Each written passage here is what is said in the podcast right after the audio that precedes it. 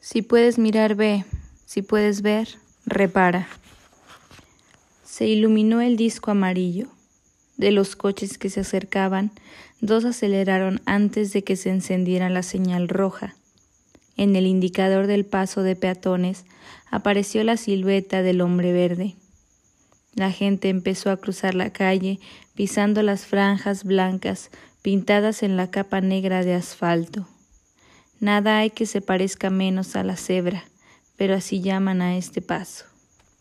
Los conductores impacientes, con el pie en el pedal de embrague, mantenían los coches en tensión, avanzando, retrocediendo, como caballos nerviosos que vieran la fusta alzada en el aire. Habían terminado ya de pasar los peatones, pero la luz verde que daba paso libre a los automóviles tardó aún unos segundos en alumbrarse. Hay quien sostiene que esta tardanza, aparentemente insignificante, multiplicada por los miles de semáforos existentes en la ciudad y por los cambios sucesivos de los tres colores de cada uno, es una de las causas de los atascos de circulación o embotellamientos, si queremos utilizar la expresión común. Al fin se encendió la señal verde y los coches arrancaron bruscamente, pero enseguida se advirtió que no todos habían arrancado. El primero de la fila de en medio está parado. Tendrá un problema mecánico. Se le habrá soltado el cable del acelerador o se le agarrotó la palanca de la caja de velocidades o una avería en el sistema hidráulico, un bloqueo de frenos, un fallo en el circuito eléctrico, a no ser que simplemente se haya quedado sin gasolina. No sería la primera vez que esto ocurre. El nuevo grupo de peatones que se está formando en las aceras ve al conductor inmovilizado, braceando tras el parabrisas mientras los de los coches de atrás tocan frenéticos el claxon. Algunos conductores han saltado ya a la calzada, dispuestos a empujar al automóvil averiado hacia donde no moleste. Golpean impacientemente los cristales cerrados. El hombre que está dentro vuelve hacia ellos la cabeza, hacia un lado, hacia el otro. Se ve que grita algo. Por los movimientos de la boca se nota que repite una palabra. Una no, dos. Así es realmente como sabremos cuando alguien al fin logre abrir una puerta. Estoy ciego. Nadie lo dirá. A primera vista, los ojos del hombre parecen sanos. El iris se presenta nítido, luminoso, la esclerótica blanca, compacta como porcelana, los párpados muy abiertos, la piel de la cara crispada, las cejas repentinamente revueltas, todo eso cualquiera lo puede comprobar con trastornos de la angustia. En un movimiento rápido, lo que estaba a la vista desapareció. Tras los puños cerrados del hombre, como si aún quisiera retener en el interior del cerebro la última imagen recogida, una luz roja, redonda, en un semáforo. Estoy ciego, estoy ciego, repetía con desesperación mientras le ayudaban a salir del coche, y las lágrimas, al brotar, tornaron más brillantes los ojos que él decía que estaban muertos. Eso se pasa, ya verá, eso se pasa enseguida. A veces son nervios, dijo una mujer. El semáforo había cambiado de color. Algunos transeúntes curiosos se acercaban al grupo, y los conductores, allá atrás, que no sabían lo que estaba ocurriendo, protestaban contra lo que creían un accidente de tráfico vulgar, un faro roto, un guardabarros abollado, nada que justificara tanta confusión. Llamen a la policía, gritaban. Saquen eso de ahí. El ciego imploraba. Por favor, que alguien me lleve a mi casa. La mujer que había hablado de nervios opinó que debería llamar a una ambulancia, llevar a aquel hombre al hospital, pero el ciego dijo que no, que no quería tanto, solo quería que lo acompañaran hasta la puerta de la casa donde vivía. Está allá al lado, me harían un gran favor. ¿Y el coche? preguntó una voz. Otra voz respondió La llave está ahí en su sitio, podemos aparcarlo en la acera. No es necesario, intervino una tercera voz. Yo conduciré el coche y llevo a este señor a su casa. Se oyeron murmullos de aprobación. El ciego notó que lo agarraban por el brazo. Venga, venga conmigo, decía la misma voz. Lo ayudaron a sentarse en el asiento de al lado del conductor. Le abrocharon el cinturón de seguridad. No veo, no veo, murmuraba el hombre llorando. Dígame dónde vive, pidió el otro. Por las ventanillas del coche acechaban caras voraces, golosas de la novedad. El ciego alzó las manos ante los ojos. Los movió. Nada. Es como si estuviera en medio de una niebla espesa. Es como si hubiera caído en un mar de leche. Pero la ceguera no es así, dijo el otro. La ceguera dicen que es negra. Pues yo lo veo todo blanco. A lo mejor tiene razón la mujer. Será cosa de nervios. Los nervios son el diablo. Yo sé muy bien lo que es esto. Una desgracia. Sí, una desgracia. Dígame dónde vive, por favor. Al mismo tiempo se oyó que el motor se ponía en marcha. Balbuceando, como si la falta de visión hubiera debilitado su memoria, el ciego dio una dirección. Luego dijo No sé cómo voy a agradecérselo. Y el otro respondió Nada, hombre, no tiene importancia. Hoy por ti y mañana por mí. Nadie sabe lo que se le espera. Tiene razón. ¿Quién me iba a decir a mí cuando salí esta mañana de casa que iba a ocurrirme una desgracia como esta. Le sorprendió que continuaran parados. ¿Por qué no avanzamos? preguntó. El semáforo está en rojo, respondió el otro.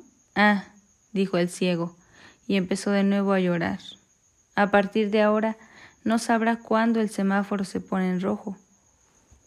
Tal como había dicho el ciego, su casa estaba cerca, pero las aceras estaban todas ocupadas por coches aparcados no encontraron sitio para estacionar el suyo y se vieron obligados a buscar un espacio en una de las calles transversales. Allí la acera era tan estrecha que la puerta del asiento del lado del conductor quedaba a poco más de un palmo de la pared. Y el ciego, para no pasar por la angustia de arrastrarse de un asiento al otro, con la palanca del cambio de velocidades y el volante dificultando sus movimientos, tuvo que salir primero desamparado en medio de la calle, sintiendo que se hundía el suelo bajo sus pies, intentó contener la aflicción que le agarrotaba la garganta. Agitaba las manos ante la cara nervioso, como si estuviera nadando en aquello que había llamado un mar de leche. Pero cuando se le abría la boca a punto de lanzar un grito de socorro, en el último momento la mano del otro le tocó suavemente el brazo. Tranquilícese, yo lo llevaré. Fueron andando muy despacio. El ciego, por miedo a caerse, arrastraba los pies, pero eso le hacía tropezar en las irregularidades del piso. Paciencia, que estamos llegando ya, murmuraba el otro. Y un poco más adelante le preguntó ¿Hay alguien en su casa que pueda encargarse de usted? Y el ciego respondió No sé. Mi mujer no habrá llegado aún del trabajo es que yo hoy salí un poco antes y ya ve, me pasa esto. Ya verá cómo no es nada. Nunca he oído hablar de alguien que se hubiera quedado ciego así de repente. Yo, que me sentía tan satisfecho de no usar gafas, nunca las necesité, pues ya ve. Habían llegado al portal. Dos vecinas miraron curiosas la escena. Ahí va el vecino y lo llevan del brazo, pero a ninguna se le ocurrió preguntar. Se le ha metido algo en los ojos, no se les ocurrió y tampoco él podía responderles. Se me ha metido por los ojos adentro un mar de leche. Ya en casa, el ciego dijo Muchas gracias, perdone las molestias, ahora me puedo arreglar yo. ¿Qué va? No, hombre. No, subiré con usted, no me quedaría tranquilo si lo dejo aquí. Entraron con dificultad en el estrecho ascensor. ¿En qué piso vive? En el tercero, no puede usted imaginarse qué agradecido le estoy. Nada, hombre, nada. Hoy por ti, mañana por mí. Sí, tiene razón, mañana por ti. Se detuvo el ascensor y salieron al descansillo. ¿Quiere que le ayude a abrir la puerta? Gracias. Creo que podré hacerlo yo solo. Sacó del bolsillo unas llaves, las tanteó una por una, pasando la mano por los dientes de sierra, dijo Esta debe de ser. Y palpando la cerradura con la punta de los dedos de la mano izquierda, intentó abrir la puerta. No es esta. Déjeme a mí, a ver, yo le ayudaré. A la tercera tentativa se abrió la puerta. Entonces el ciego preguntó hacia adentro ¿Estás ahí? Nadie respondió y él Es lo que dije. No ha venido aún. Con los brazos hacia adelante, tanteando, pasó hacia el corredor. Luego se volvió cautelosamente, orientando la cara en la dirección en que pensaba que estaría el otro. ¿Cómo podré agradecérselo? dijo. Me he limitado a hacer lo que era mi deber, se justificó el buen samaritano. No tiene que agradecerme nada, y añadió. Quiere que le ayude a sentarse, que le haga compañía hasta que llegue su mujer. Tanto celo le pareció de repente sospechoso al ciego. Evidentemente no iba a meter a su casa un desconocido que, en definitiva, bien podría estar tramando en aquel mismo momento cómo iba a reducirlo, atarlo y amordazarlo a él, un pobre ciego indefenso, para luego arramblar con todo lo que encontraba de valor. No es necesario, dijo, no se moleste, ya me las arreglaré. Y mientras hablaba, iba cerrando la puerta lentamente. No es necesario, no es necesario. Suspiró aliviado al oír el ruido del ascensor bajando. Con un gesto maquinal, sin recordar el estado en que se hallaba, abrió la mirilla de la puerta y observó hacia el exterior. Al otro lado era como si hubiera un muro blanco. Sentía el contacto del aro metálico en el arco superciliar. Rozaba con las pestañas de minúsculo lente. Pero no podía ver nada. La blancura insondable lo cubría todo. Sabía que estaba en su casa. La reconocía por el olor, por la atmósfera, por el silencio. Distinguía los muebles y los objetos solo con tocarlos. Les pasaba los dedos por encima levemente, pero era como si todo estuviera diluyéndose en una especie de extraña dimensión, sin direcciones ni referencias, sin norte ni sur, sin bajo ni alto, como probablemente ha hecho todo el mundo. Había jugado en algunas ocasiones, en la adolescencia, el juego de Ye si fuese ciego, y al cabo de cinco minutos, con los ojos cerrados, había llegado a la conclusión de que la ceguera, sin duda, una terrible desgracia, podría ser relativamente soportable si la víctima conservara un recuerdo suficiente no sólo de los colores, sino también de las formas y de los planos, de las superficies y de los contornos, suponiendo, claro está, que aquella ceguera no fuese de nacimiento. Había llegado incluso a pensar que la oscuridad en que los ciegos vivían no era en definitiva más que la simple ausencia de luz, que lo que llamamos ceguera es algo que se limita a cubrir la apariencia de los seres y de las cosas, dejándolos intactos tras un velo negro. Ahora, al contrario, se encontraba sumergido en una albura tan luminosa, tan total, que devoraba no sólo los colores, sino las propias cosas y los seres, haciéndolos así doblemente invisibles. Al moverse en dirección a la sala de estar, y pese a la prudente lentitud con que avanzaba, deslizando la mano vacilante a lo largo de la pared, tiró al suelo un jarrón de flores con el que no contaba.